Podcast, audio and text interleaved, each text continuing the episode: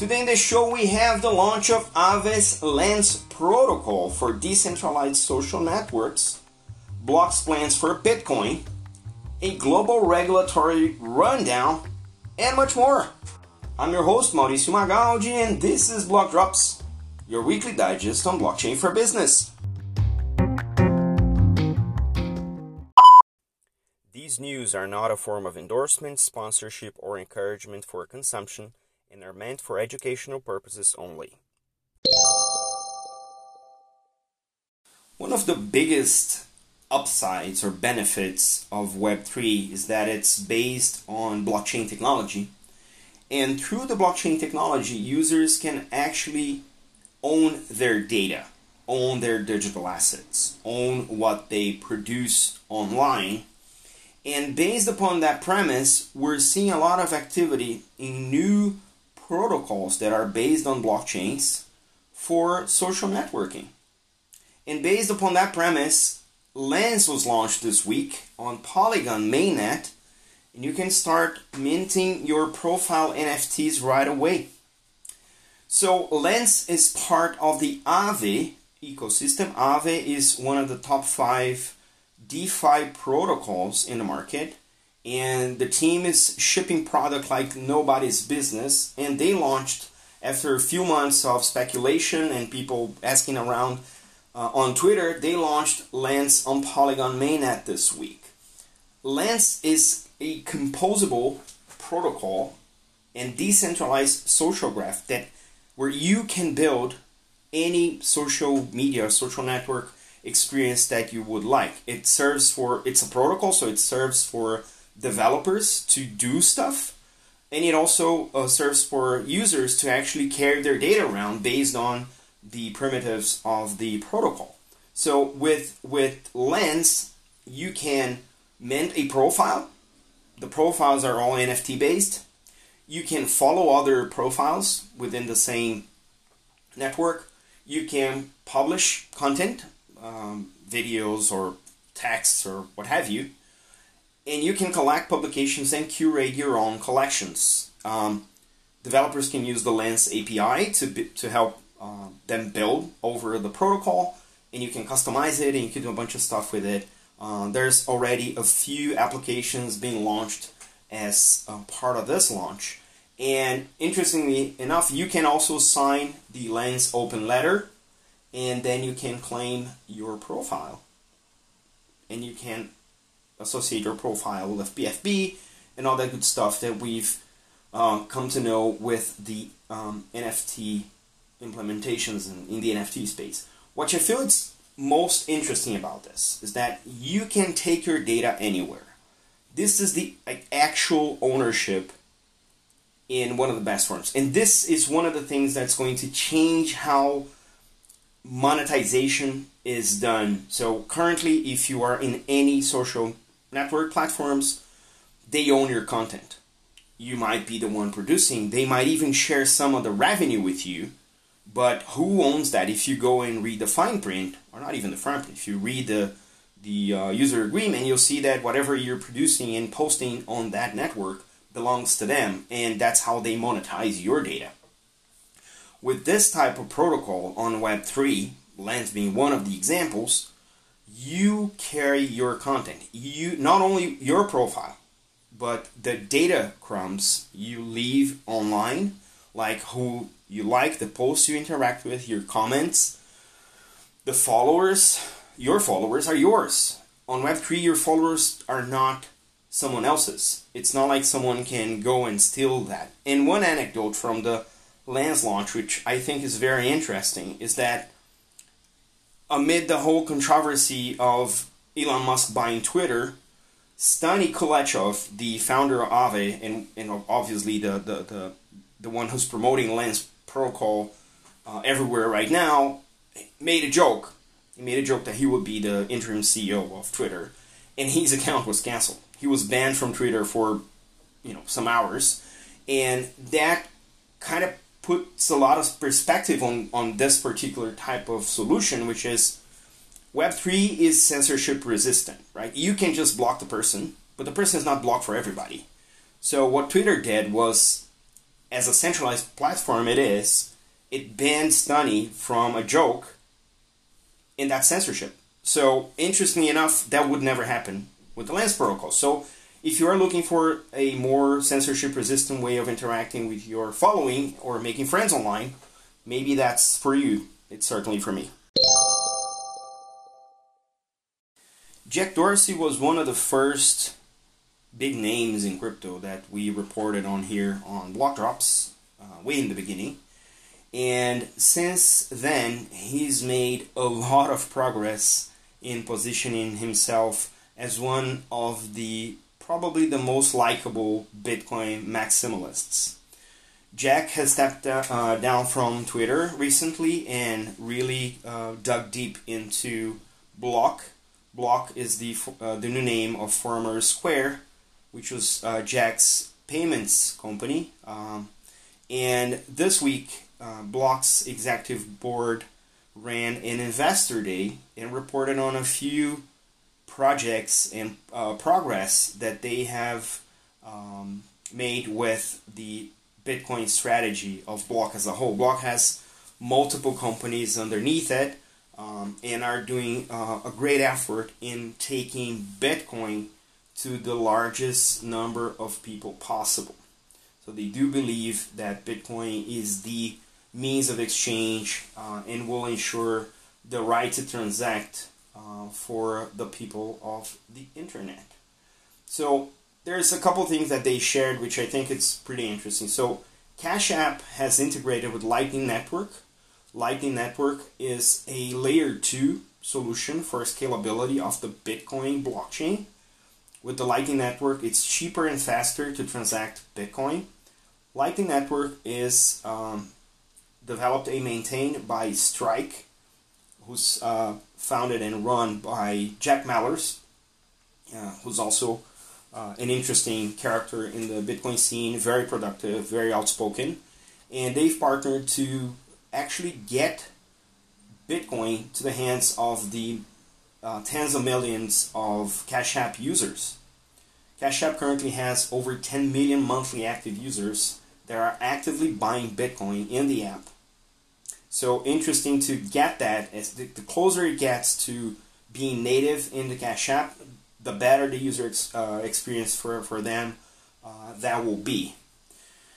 Block also announced that they are getting further and further down the uh, Bitcoin stack uh, in the Bitcoin ecosystem with the announcement of a future Bitcoin wallet for mass adoption. The idea is to take self custody wallets for the masses, for those are new to Bitcoin, which is most people in the world. So the idea is to encourage regular people to actually come into crypto through the use of this easy to use non-custodial uh, Bitcoin wallet. And you've heard me say this more than once, we need to fix the UX in crypto and if they do that successfully with this wallet, that will be a major onboarding tool for crypto uh, for the masses, right? And the third announcement uh, that they did was the Bitcoin mining ASIC, which is the computer that's used to um, mine Bitcoin. The idea is that they will develop an open source uh, setup that will, because it's open source, it will reduce the risk because there's more people testing it, and also increase the competition, which only makes the, the Bitcoin blockchain network stronger because the more computers, the more resilient to attacks the network will be. So they're also investing this next generation open source Bitcoin mining ASIC. And they announced uh, through the TBD, TBD is the name of a new unit that's focused in building a decentralized Bitcoin exchange. Uh, we've come to uh, know the DEXs, the decentralized exchanges in the Ethereum ecosystem, um, where you can swap uh, any token for any other token that they are uh, listing. Um, and that is currently uh, not possible in the Bitcoin world, although there are some attempts. So TBD, the idea is for TBD to become the decentralized Bitcoin exchange of choice uh, by uh, running a DEX over the blockchain network. So all in all, very interesting progress. It's interesting to see how central uh, Jack's uh, work has been in the Bitcoin uh, ecosystem, and it's interesting to see someone who turned zero to global operations such as Twitter to try and do the same with Bitcoin, and in doing so, uh, moving the needle a lot more for everyone who's interested. So this past week, I caught myself multiple times on both LinkedIn and Twitter chatting about the new headlines uh, about um, crypto regulation that have been popping up largely in response, but not only, um, in response to the Terra uh, UST Luna disaster that wiped um, over um, 70 million billion from um, crypto market caps all over the world and um, made a good damage to retail investors in the process. But what's interesting is that not only those headlines prompted more um, news outlets investigating what happened and how it happened, uh, but also uh, giving a lot more attention to what the regulators are thinking about uh, that and, and, and, and broader than that in terms of a, of a broader industry. So I, I, I brought you guys a little bit of a of the headlines that uh, I, I came across. One is the G7 headlines, where the finance leaders are calling for swift and comprehensive crypto regulation. That sounds to me like hasty and overly strict more than comprehensive because this is still regulating from the sidelines and as you guys all know we are all in for regulatory integration and that's not exactly how these things are shaping up at least on the G7 Nigeria for instance defined that cryptos are securities. So that's good because there's only one regulator for that and that could be bad because if the regulator doesn't know much about crypto and how the nature of crypto assets change as the life cycle goes, that could become a problem for the local community as well. In Europe, two countries with kind of opposite stances on taxation. One is Portugal, was deemed a crypto tax haven, now decided they will tax cryptocurrencies. In Germany, who decided that crypto sold after one year is not going to be taxed which is a completely different uh, stance on taxation.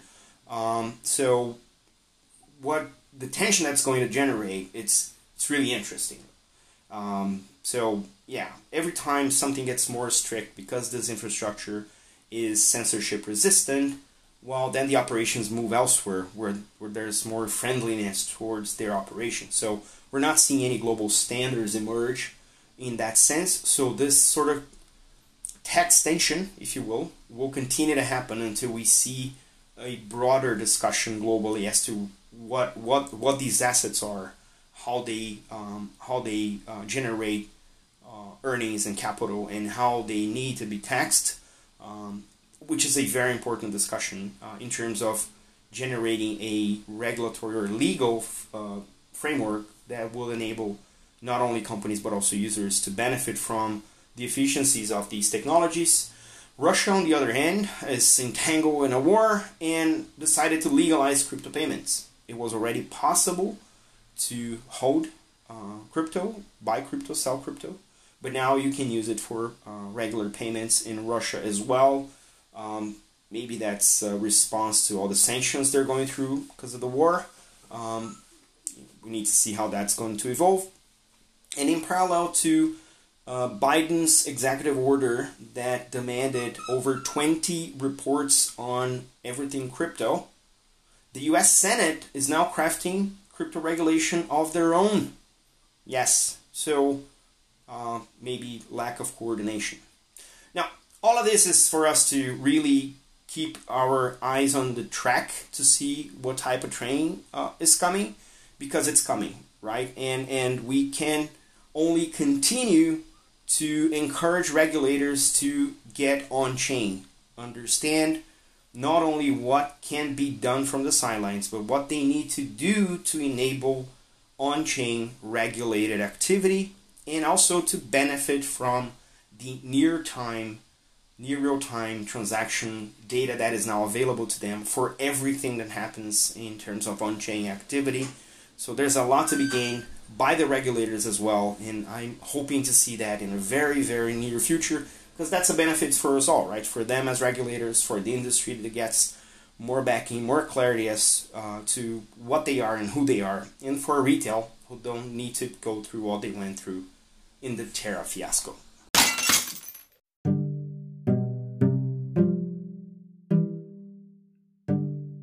And because the week was packed full of news, here is more.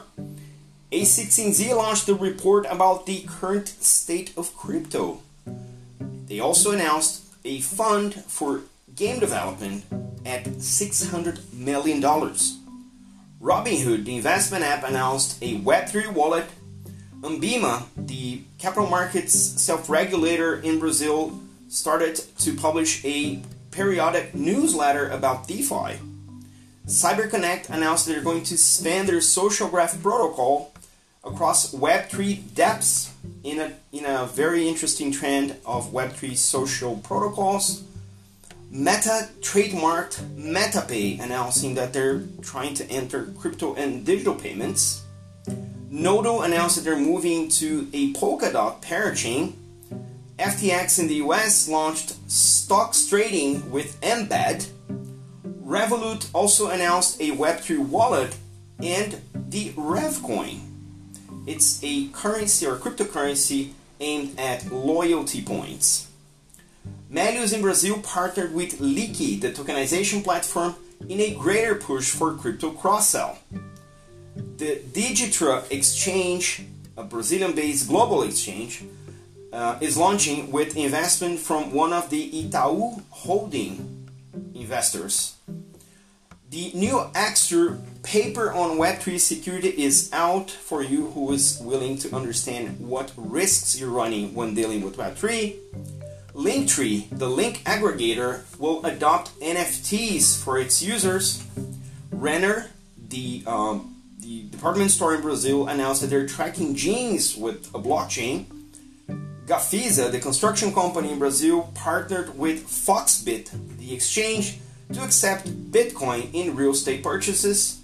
And artist Milton Nascimento, one of the greats of the uh, popular Brazilian music, is on his farewell tour and announced a collection of NFTs with functionality.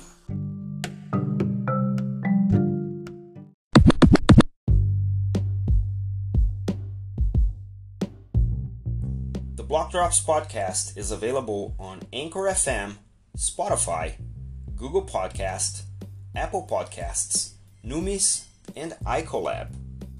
You can reach out to us through Instagram at Blockdrops Podcast, on Twitter at BlockdropsPod, and via email blockdropspodcast at gmail.com.